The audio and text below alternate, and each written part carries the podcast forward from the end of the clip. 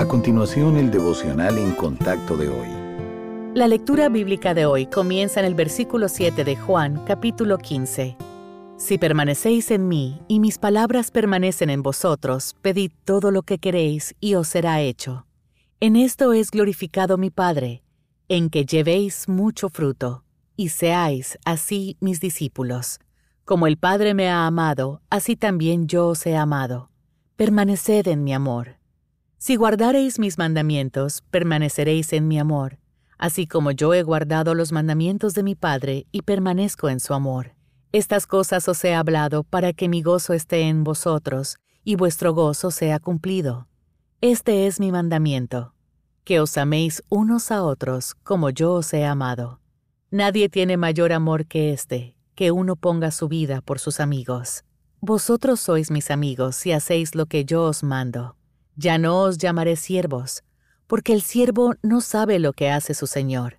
Pero os he llamado amigos, porque todas las cosas que oí de mi Padre os las he dado a conocer. No me elegisteis vosotros a mí, sino que yo os elegí a vosotros, y os he puesto para que vayáis y llevéis fruto, y vuestro fruto permanezca, para que todo lo que pidiereis al Padre en mi nombre, Él os lo dé.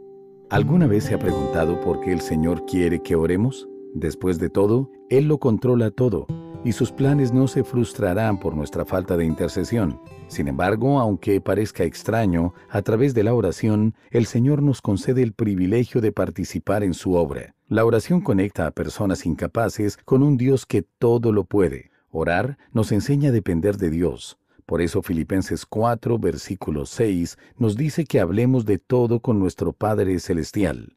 Santiago 4, versículo 2, agrega que a veces la razón por la que no recibimos es porque no hemos pedido lo correcto. No obstante, esto no significa que recibiremos de manera automática todo lo que pidamos. Dios no está subordinado a nosotros. Él hace todo según su voluntad, no la nuestra. Debemos orar porque Dios quiere que demos mucho fruto. Si permanecemos en Cristo y sus palabras permanecen en nosotros, nuestras peticiones se alinearán con su voluntad y recibiremos lo que pidamos. Entonces nuestra fe se fortalecerá para confiar en Él de maneras aún mayores. Y cuanto más confiemos en Él en cuanto a su provisión, protección y guía, más profunda será nuestra relación con Él.